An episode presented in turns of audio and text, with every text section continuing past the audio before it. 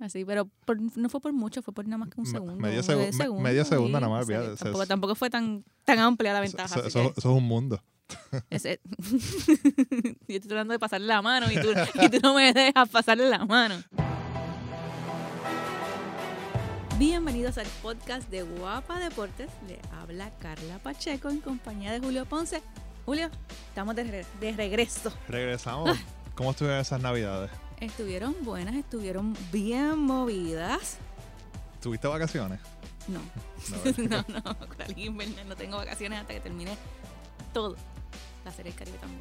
Yo pensaba que iba a tener vacaciones, pero decidí mudarme. En, ¿Cómo que te hiciste? en, dicie- en diciembre. Pero a quién se le ocurre mudarse en diciembre? Sorry, pero es que a quién se le ocurre mudarse en diciembre. una persona que de verdad necesitaba salir del lugar donde estaba Wow. y encontró otro, otro lugar mejor, mucho mejor.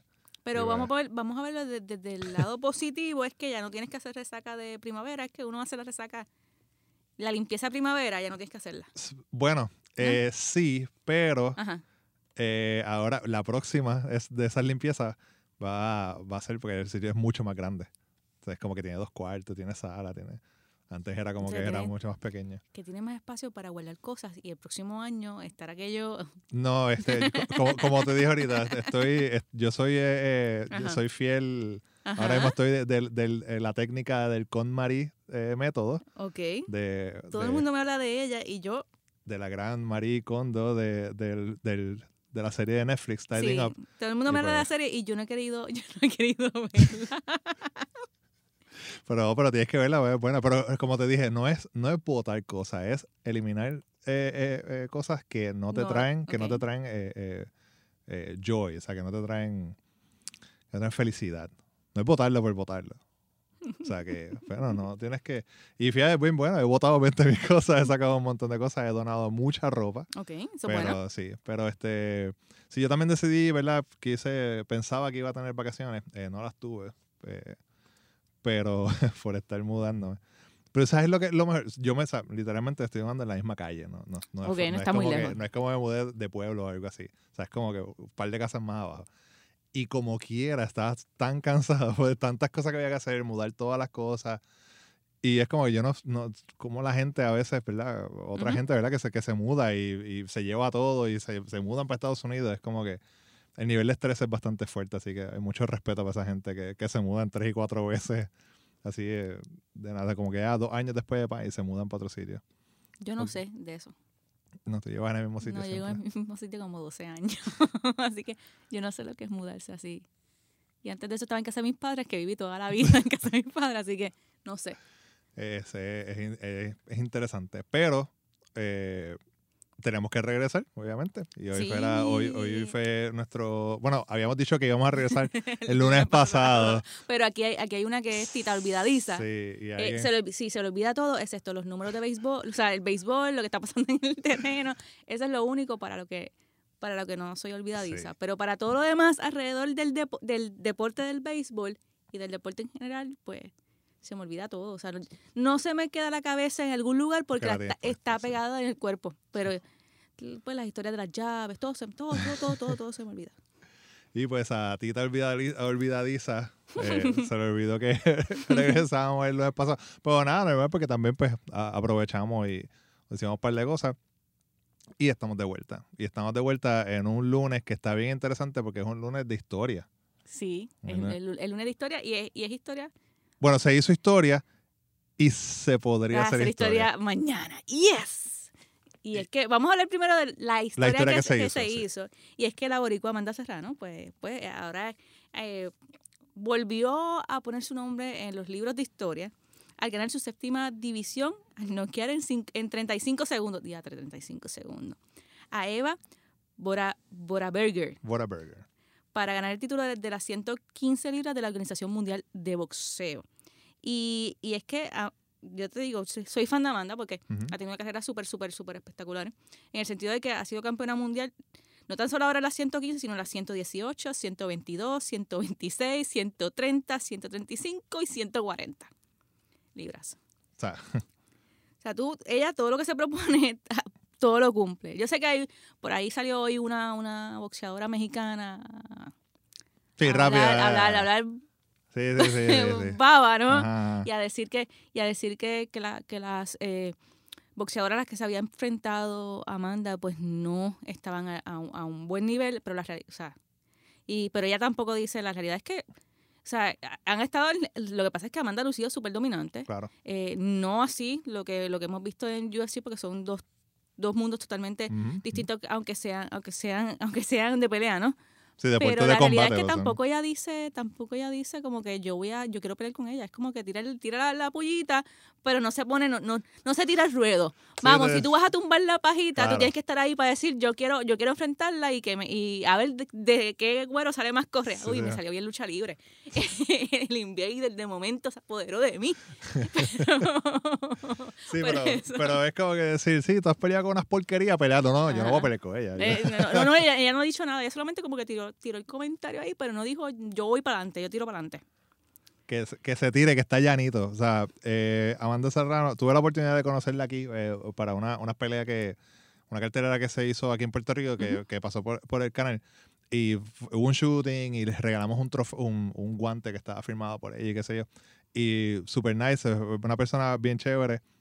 eh, pero cuando esa mujer sale al, al cuadrilátero, Te no gusta. es, no es esa nena bien chula, que es bien chévere, que se tira la foto contigo, que habla un rato. O sea, es, es- es, otra persona. Y, y, y lo vimos, esos videos de, de, la- de esta pelea este fin de semana, o sea, en 35, 36, 37 segundos. ¿Qué importa de verdad? O sea, la cosa es que, o sea, de ella, y ella lo dice, ella dice que cuando tiró los primeros puños, vio que, que la, la, la boxeadora de Austria se estaba echando para atrás un poquito, Ujú. y ahí dijo, ahí tengo que atacarla. Y atacarla fue que se le metió un- un- una izquierda que la de la todavía debe estar en el piso. Y, o sea, es, es increíble. Y, y la manera en que también se está hablando de ella. O sea, como tú dijiste, la única persona, persona, o sea, no, no mujer ni hombre, persona, No, no, en, ser, en ser campeón mundial en siete divisiones distintas. Y, y o sea, ve- vemos que la gente que lo sigue, pues sí, la gente está hablando, pero como que pues, no se está dando otro, otro reconocimiento, pero nosotros pues, obviamente pues que- queremos, queremos, a- queremos hablar de ella y reconocer que, que estamos ante una, si no la mejor boxeadora que ha, que ha dado la isla. Y que, y que no tan solo es eso, que es que ha ganado en los cuatro organismos que son reconocidos dentro del boxeo. La OMB, la CMB, la AMB y la FIP. Así que donde quiera que ella vaya, que ella va, va o sea, a, a imponer su nombre, ¿no? Y, y imponerse en el, en el cuadrilátero. Así que eh, ya, ya, ya, ya, se, ya se anunció cuál es, cuál es ella, ella, cuál va a ser el próximo paso. Y es que todo apunta a que va a ir a un posible enfrentamiento contra Katy Taylor en los próximos meses. Pero antes de eso, eh, Taylor tiene que entonces eh, vencer el próximo 15 de marzo a Rose Volante en, la- el- eh, en una pelea que va a ser una, eh, por, por quién es la campeona en la, división ligera. Claro. Así que hay, hay, que- hay que ver qué sucede en esa pelea para entonces saber si en efecto eh, va a pelear entonces con, con Taylor.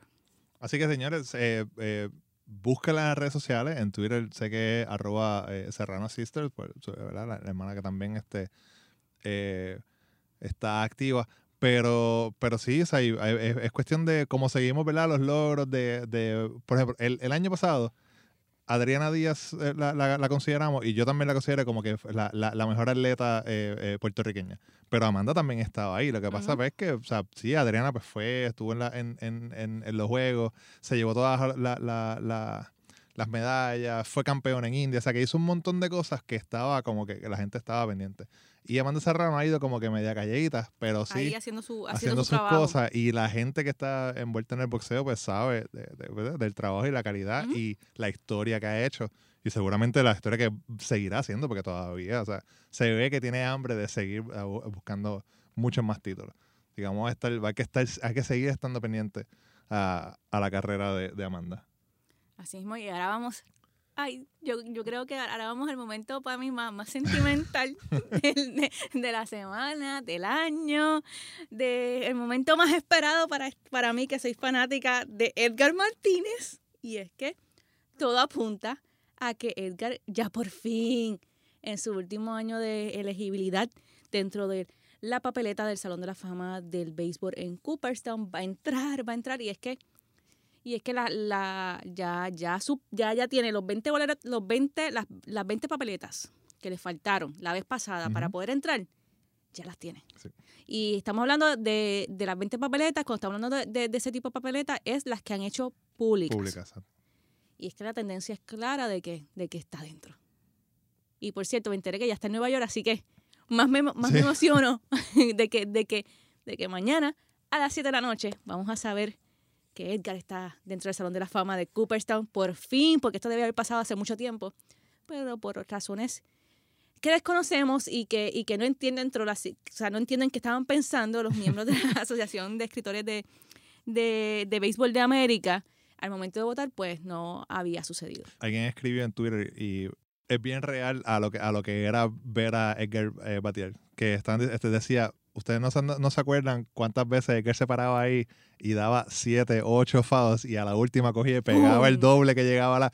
Pues así mismo es, ha dado nueve fouls y en la última pegó el Pero palo. eso es una manera de verlo. Claro, sí. no, que no era lo que se merece. No, porque pero, se pero, merecía pero, estar hace mucho tiempo ya dentro del Salón de la Fama. pero, pero, Pero- pero pudiéramos tomarlo, ¿no? en, en- in true Edgar Martínez fashion, como que como él, como él lo hubiese querido- como él, él lo hubiese hecho, nueve fouls y la última la coge y te la, la- Sí, la, la, la saca el parque. Como, quien dice, eh, cuando eso suceda, porque yo estoy segura que eso va a suceder, y si no va a suceder, el diablo me voy a escrachar bien duro, pero estoy segura que eso va a suceder. Cuando, cuando Edgar, eh, cuando pues, este, entra al Salón de la Fama, será el quinto puertorriqueño en entrar. Y es que ya anterior, pues, ya todos conocen quiénes son los, los cuatro anteriores. Es Roberto Clemente, es Orlando Peruchín Cepeda, es eh, Roberto Lomar, y por último, Iván Rodríguez, y ahora, pues, Edgar Martínez, que no, lo vuelvo a repetir porque estoy emocionada, es mi jugador favorito. Edgar tiene, eh, tiene más 25 votos de los que tenía el, año pasado, como tú muy bien dijiste, eh, solamente hasta ahora son 400 y pico de votos, no recuerdo muy bien el, no- el nombre, de, de, de, de boletas, ¿verdad? Que se, que se envían. Se ha hecho pública alrededor de la mitad y tiene pues 197 votos con un 90.7. Necesita un, el 75, Ujú. Pero la tendencia es de que, de que va a va, a, estar ahí.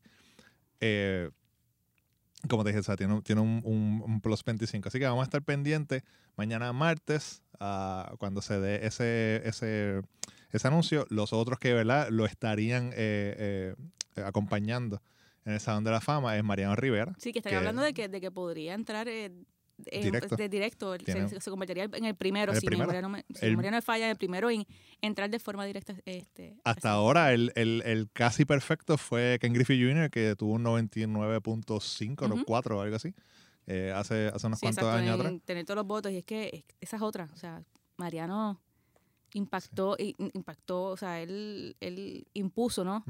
Eh, se impuso en las mayores y, y- y es como que marcó una, una era en, el béisbol de las grandes ligas. Así que no es de extrañar que, que quizás eh, entre de forma perfecta ah, en su primera oportunidad. Claro. Eh, también está eh, Mike Mussina, el lanzador, que eso- hoy est- estaba entonces la conversación de Ujú. que entra como Oriol o entra como Yankee. Uh, Que va a estar, va a estar bien, bien chévere. Yo creo que entra como no. Oriol. ¿Tú crees que entra Sí. como Orión? Yo creo que sí. Y no como Yankee. No sé, a mí me da como que, como empezó, yo creo que, que entra como sería más cool también. No sé. Sería más cool porque. Porque hay un montón de Yankees ya. Ah, pues, pero, digo, yo no soy yanquista, pero, No, pero, pero, pero, pero, pero, ¿por qué? No sé, pero eh, vamos, vamos a ver. Eso obviamente eh, de decisión de- del jugador. Y también está Roy Halladay, que tiene un 92%. Eh, eh, por ciento. Sabemos que Roy Halladay, de verdad, este, póstumo, la, entrando a- al, salón de, al Salón de la Fama. Y así que vamos a estar pendientes. Vamos a ver qué pasa mañana. Exacto, y para mí, pues, mañana ser felicidad porque ya yo, ya yo llevo años planificando el viaje a Es cierto, Cooperstown es cierto. cuando Edgar entre. eh, y ya yo me veo allí en verano. Ya yo me veo allí. Pero y yo quiero, yo quiero saber tu, tu opinión sobre, hablando de, de- ¿verdad? De, de la votación de al Salón de la Fama, ¿qué tú opinas de estos, de estas personas, estos escritores, estos, estos periodistas, que envían su, su ballot, ¿verdad? La boleta, con tres votos? Teniendo, qué sé, son casi 20 jugadores que hay en, en- en la lista. Y es como que, ok, pues voy a votar por estos tres y el resto que se fastidie. Es que, es que ¿cómo, cómo te explico? Vamos a ver. Es que ah, no, no puedo condenarlo por hacerlo. Ok. O sea, pero, o sea, no lo, mm, no lo puedo condenar, pero no lo entiendo, ¿no? teniendo un universo de peloteros que, que realmente vale la pena que entren eh, eh, y viendo las estadísticas de muchos de ellos, jamás voy a entender cómo dentro del universo de peloteros que están en, en esa, en, esa, en esa papeleta, eh, tú no puedes votar por 10. Pero, eh, no sé, que es que también eh, cada cabeza es un mundo y los criterios cambian de cabeza en cabeza y muchas veces, más allá de los números, lo que premia algunas veces eh, los votantes, y es algo que se ha discutido en los pasados años, es el, situaciones que sucedieron con ellos, eh, y, entre ellos y los peloteros. Eh, Claro. sí. eh, situaciones que sucedieron eh, fuera, o sea, fuera En de lo los personal, en lo, En lo personal y fuera de los números. Y la realidad es que eso pues ha dañado un poquito, ¿no? El- la forma en que se vota, ¿no? Porque en esta, en, en- para el Salón de la Fama tú lo que tienes que es decir, ¿tiene los números? No los tiene. Ujú. Si tiene los números, debe ir. No, o sea, no, no tengo, no, no encuentro razón de si no tiene los números, eh, pues no, tengo que aguantar los cinco años, tengo que aguantar los nueve años eh, y que entra lo último, ¿no? Y exacto, como que, que sufra ahí. eh, Exacto, esperando. no. Vuelvo y repito, si tú me dices a mí que la, bole- el, el- la- en cada papeleta, y no estoy hablando del caso de Camartina, ¿no? Si, en- si tú me dices a mí, por ejemplo, que tú tienes en cada papeleta 11, 12 jugadores que merecen ahí y tienes que pesar quién va primero y quién va después, pues ahí son Claro. otros 20 pesos. Claro. Pero la realidad es que hemos visto eh, papeletas que no es así. Incluso hubo un año que se votó por nadie. Y me acuerdo, y me acuerdo de ese año porque a mí nunca se me va a olvidar porque creo que fue el New York Post, fue un, un periódico en Nueva York, que lo que publicó en su primera, en su portada fue la portada en blanco. ¿Me entiendes? Porque no había nadie para entrar al Salón de la Fama en ese año. Eh, y, y vuelvo y repito, ese año se, se entraron los que fueron por el comité de veteranos, Claro. creo que fueron dos eh, que entraron por el comité de veteranos. Eh, pero no, o sea, no, no, no voy a entender porque nunca hay, yo a mi entender, nunca hay eh, en la papeleta, en la papeleta nunca, nunca hay 11, nunca hay 13 que no puedan estar en el salón, de- o sea, que no, que no, que, que tengan, que, que tengan los números y tú tengas que debatir, ¿no? Claro, sí. Eh, que sea tan pesada tan la decisión pesada de decir, decisión wow. de decir, decir, mira, este sí, este no. Eh, yo sé que también eh, muchas veces en los últimos años ha pesado la era de los esteroides, voto Sí, por sí. este o no voto por este jugador porque estuvo estuvo pues tiene la, la, la- tiene la, la mancha de los esteroides o tiene la, la mancha de la de la cómo se que la palabra es tiene la tiene la sospecha, la mancha de la sospecha de si eso no Sí, usó de que- esteroides. que Nunca lo cogieron, pero. Nunca lo cogieron, pero, pero tiene esa sospecha, ¿no? Y, y vuelvo y repito, o sea, no, lo que, lo que median esto es, tienen los números, no tienen los números. Claro. los números, debe ir. Y yo sé que para los puristas lo que estoy diciendo a lo mejor es un insulto, pero es la realidad. Es la realidad y, y bajo, bajo ese, ese, para mí, bajo ese, ese, esos parámetros que se tiene que, que elegir quién entra y quién no. No, por repito, eh, puedo, puedo respetar la forma en que cada cual vota, pero no puedo comprender la forma en que, en que cada cual eh, vota eh, para el Salón de la Fama. Vamos a ver, vamos a estar bien pendientes a, a- a lo que pasa. Yo lo que sé es que yo veo esos, esos, este, esas, esas votaciones a veces con tres y cuatro y es como que, ¿qué tú haces?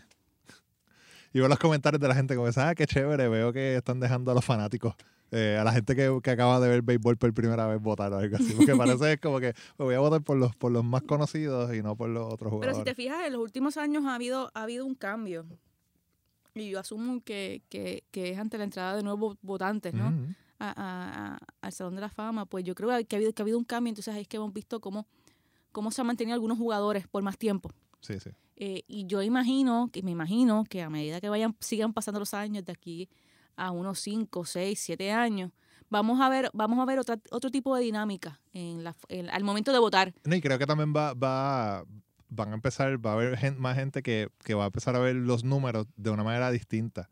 Y estas estadísticas que ahora mismo las vemos como los sabermetrics, que quizás la gente hace 10 años no lo estaba viendo, como, pues, qué sé yo, eh, eh, quizás no le prestaban tanta atención al on-base percentage o al slogan, este Ujú. tipo de cosas. Era más como que, pues, cu- de cuánto batió de por vida, cuántos honrones, llegó a los 500 honrones, qué sé yo, dio 500 dobles, pues ahí lo- lo- lo- los 3000 hits.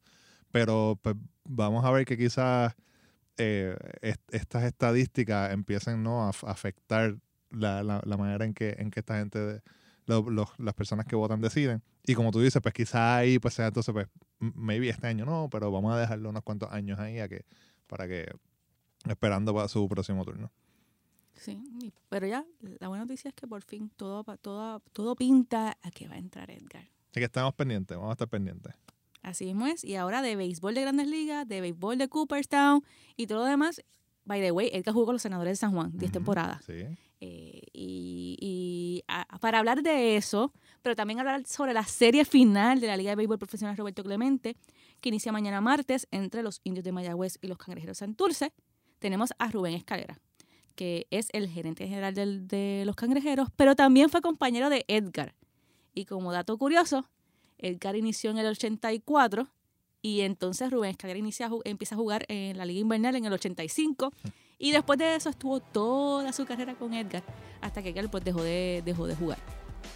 Y para hablarnos de todo, lo tenemos aquí, lo tenemos, lo tenemos aquí en el, en el podcast. Así que sin más preámbulos, vamos a escuchar esa entrevista.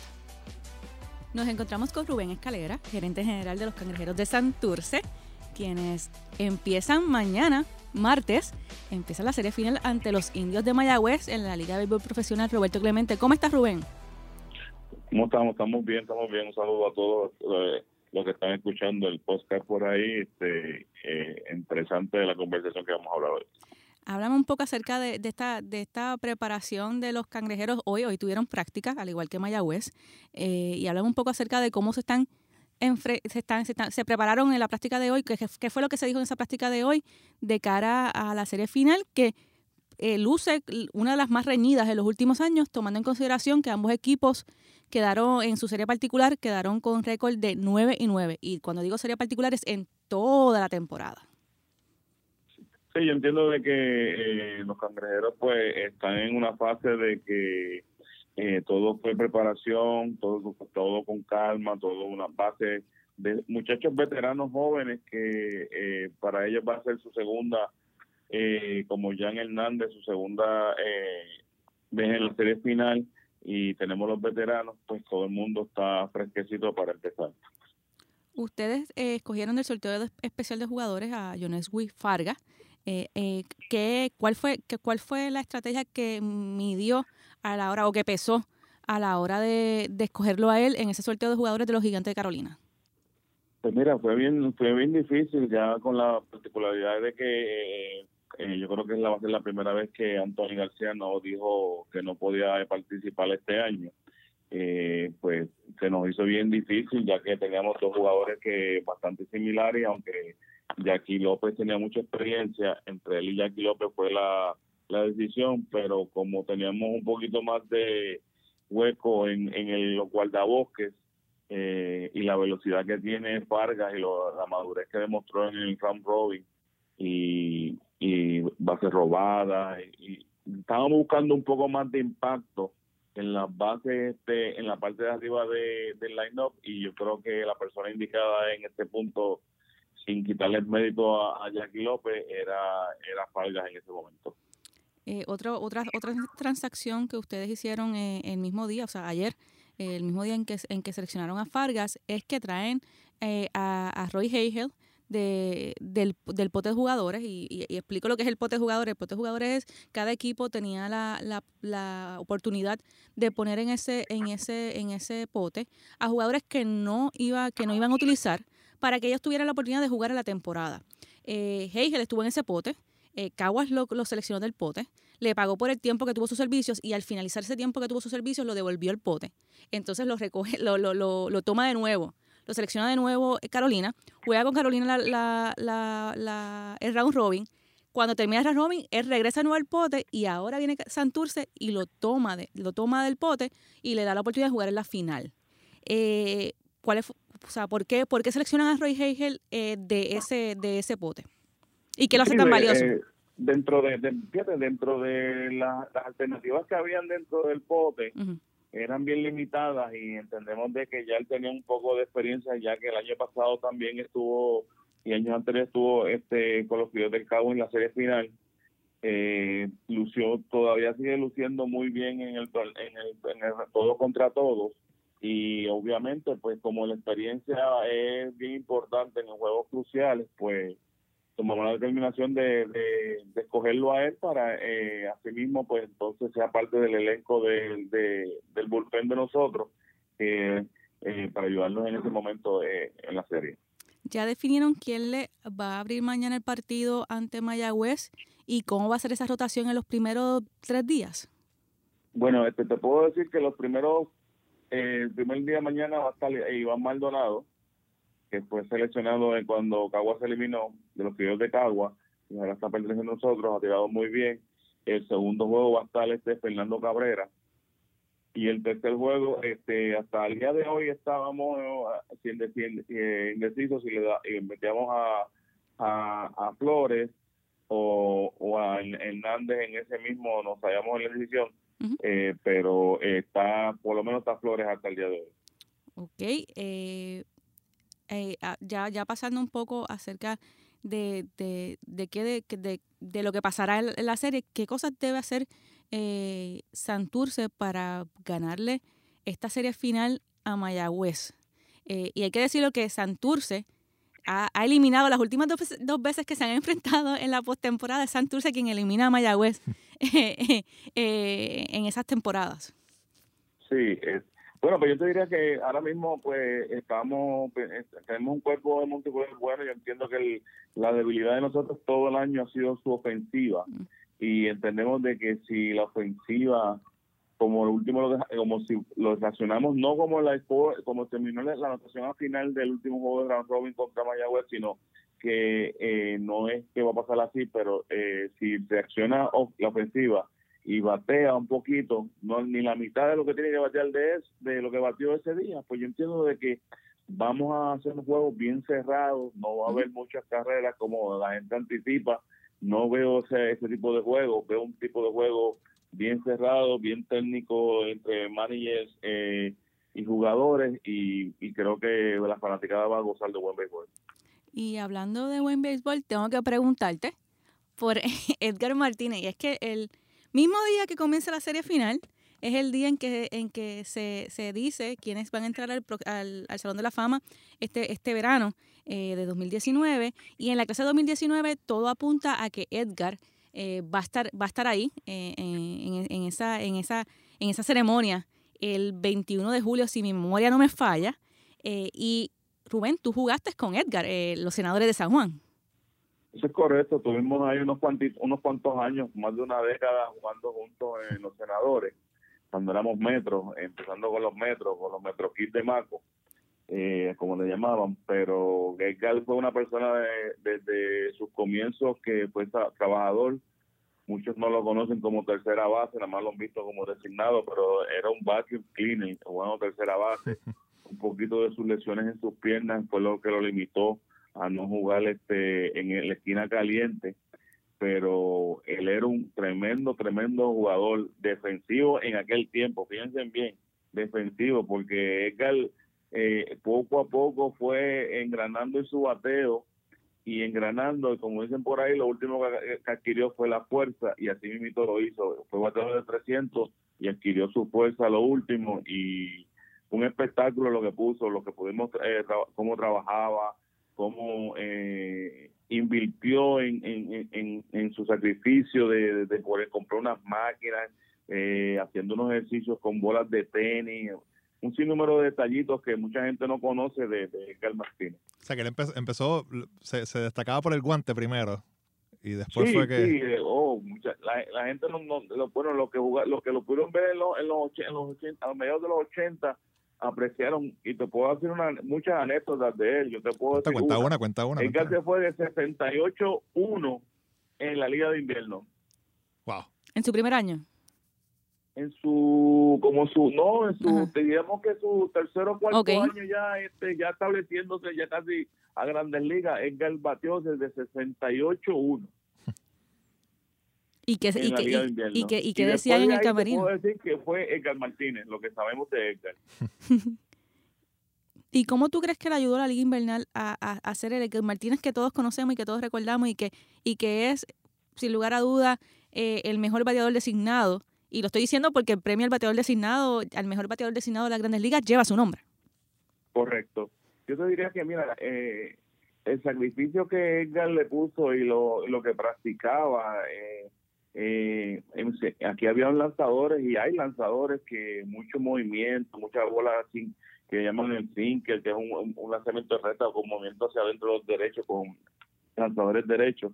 Y y un sinnúmero de cosas. Él venía aquí a batear esos lanzamientos y a practicarlo, cómo mantenerlos en, no darle de FAO, hacer un, sinnúmero de, bueno, te digo, un sinnúmero de, de que él tenía específico con a cada cada momento que iba a jugar en el, con los criollos, cuando le tocaba enfrentarse a Omar Olivares, en Ponce, cuando le tocaba a Ricky Bones, por decir nombres así que eran de, buenos nombres, él, él, él hacía eso. Mucho se ha hablado acerca, acerca de, del comportamiento de él. Más allá de su disciplina, es la forma en que, en que él eh, estaba en racha negativa y como que no se enojaba. Tú que estuviste cerca, eh, él siempre se en su carrera él siempre se mantuvo ecuánime en cuanto a la en cuanto al control de sus podemos decirlo de sus sentimientos en el juego. Yo entiendo que fíjate, él, no demostró, la palabra es no él no demostraba eh, al público sus enojos y sus frustraciones. Él solamente eh, mantenía calmado la misma sonrisita, eh, como decíamos, entre dientes que decimos por ahí. Eh, él siempre andaba con esa sonrisa, pero él calculando, escribía mucho, calculaba todos sus movimientos y cuando estaba al otro día, a las 10 de la mañana, 9 de la mañana, y él estaba despierto trabajando en cosas que tenía que trabajar que pasaron el día anterior. Y, eh, ya esto es una, una, una, una pregunta más, más personal, ¿no? Eh, cuando, cuando entra, pues la tendencia es que va a entrar este año. Eh, cuando entre, ¿qué cosas que, que, que, que, tú podrías sentir cuando escuches que él, está, que él ya entró al Salón de la Fama? Yo como, mira, este, yo te diría que es, la alegría como si fuera como si fuera un logro mío. Yo entiendo de que mucho hablando como Rico Rossi, mismo Carmelo Martínez, que es su primo, y jugamos juntos y todo eso, sabemos de que todavía Edgar sigue siendo el mismo humilde ser humano que fue cuando estaba, todavía él va a Puerto Rico y se pasa en el Dorado, en, el mismo en su barrio, en el mismo sitio, en, casa de Felipe, eh, compartiendo con su con su gente misma, o sea que no ha cambiado en nada y esto yo creo que es lo, lo más grandioso que le puede pasar a Edgar Martínez, que se mantenga esa calidad humana dentro de tantos años en grandes ligas eh, para todo el pueblo de Puerto Rico va a ser un logro. Gracias Rubén por estos minutitos y, vamos a ver qué sucede en esa serie final que inicia mañana en Mayagüez en el Isidoro Cholo García. Así será. Un saludo a todos. Le agradecemos a Rubén Escalera por haber estado con nosotros en el podcast. Y ahora tú tienes algo interesante que contar. Mira, esto lo, vi hoy lunes por la mañana y me, estuvo bien interesante. Eh, este, este, este chico, Enzo Bonito, eh, qué, bonito nombre. Eh, él es gamer, ¿verdad? O sea, él, él, él, es, eh, él juega juegos de carrera. Entonces hubo una, una, carrera que se llama Race of Champions en México, y, pero es una carrera actual, como que todo el mundo. O sea, en, el carro. En, un carro, el, carro, el Fórmula E, ¿no? O sea, que, es similar al Fórmula 1. Eh, en el carro, con, con la pista y toda la cosa. Y estaba compitiendo contra, contra, un, contra Lucas Di Grassi, que es un ex piloto de F1. Y el gamer le gana por medio segundo. ok, mi pregunta es, si la noticia lo dice, porque no sé si lo dice, ¿cuánto tiempo llevaba De Grassi eh, fuera de fuera de, competencia? Bueno. Es que estoy tratando, estoy, tratando de ver, De, de, de encontrarle la lógica cómo como una persona que, lo, que lo que ha hecho es, eh, es jugar de, forma virtual, ¿no? Eh, puede entonces llegar a ganar. Entonces, no sé si la inactividad del, del, del, piloto, ¿no? Profesional eh, pudo haber mediado en eso. No sé si, si es que él, pues, practicó tantas veces, no sé, que, que conocía todo, ¿no? estoy tratando de, de hallar lógica en mi cabeza yo creo que, eh, bueno, aquí el, el Di Grassi, que es, brasileño, todavía está... Todavía está activo. Todavía está activo. Y ganó un campeonato de Fórmula E el año pasado. O sea que no es, sí, la gente quizá me pensaba, pero quizás el tipo lleva 15 años, sin, sin, guiar. o algo así, pues y, obviamente pues perdió medio paso. Pero es un hombre que está activo, que es campeón, que ganó. Yo creo que le da, ¿verdad?, la veracidad de, de, de, de estos, de estos gamers, de que no solamente el tipo está ahí sentado en su casa en calzoncillo jugando PlayStation, sino de que te tiene que preparar, tiene que conocer como, como, como cualquier otro piloto real, ¿verdad? Tiene que conocer eh, eh, dónde, dónde está, o sea, su, eh, la pista y toda la cosa. Y quizás fue suerte, ¿verdad? Quizás en una se, se, hubo un error y el otro, el otro ah, se aprovechó. Pero la cosa es que por lo menos se, se, está hablando, ¿verdad? En, en, en, en el ámbito de, de los esports de, de, este evento, de que pues, sabemos que si usted está jugando FIFA 2019 ahora mismo y gana la liga y, todo, y gana la Champions y toda la cosa, usted no se va a meter allá a Real Madrid en Barcelona a meterle cuatro goles, a meterle los o sea, por favor. Pero pues esto pues, es, diferente, ¿no? O sea, de, de que igual los dos están sentados, pero no, que uno, uno, uno está al frente de, de una, de una de una pantalla y el otro pues lo está haciendo. No, y que a lo mejor, a lo mejor también eh, le da una nueva perspectiva a los pilotos de que podemos, o sea, de que debemos ir más entonces a la realidad virtual, ¿no? A los juegos para entrenarse. No, y lo, eh, lo vemos en, los mismos los pilotos de aviación comercial, o sea, donde entrenan y donde aprenden a volar prácticamente es, un videojuego. eso sí, yo espero que yo espero que lo hayan asistido a un buen psicólogo deportivo, a Di Gracia, porque me imagino que eso le debe, le debe de haber trabajado la mente. Sí, yo entiendo. De que, o sea, de sí, que, sí, me, sí, de que me ganó un gamer que no ha estado nunca en un, en un carro, o sea, en una pista, ¿no? Claro, sí, sí. Eh, y yo espero que, que tenga esa ayuda, ¿no? Si, si, si no puede lidiar con, con, con eso, porque es que te debe trabajar la mente. O Sí, sea, por más, que por, más, por más fuerte que tú seas eh, en tu aspecto mental, te tiene que trabajar de alguna forma. Porque eso. los más probable le dijeron, mira, vamos a hacer una carrera contra este chamaco que es gamer. Y él dijo, ah, pues está bien, cool. Pensando de que me lo paseo. Pero Y no. quizás no pensó en la posibilidad de que él iba a ser el paseado. Así, pero por- no fue por mucho, fue por nada más que un segundo. medio segu- me- medio segundo nada más, sí, olvídate, o sea, tampoco, tampoco fue tan, tan amplia la ventaja. eso- es un mundo. yo estoy tratando de pasarle la mano y tú, y tú no me dejas pasarle la mano. bueno, y hasta aquí no trajo el barco. Nos escuchamos en la próxima. Nos vemos.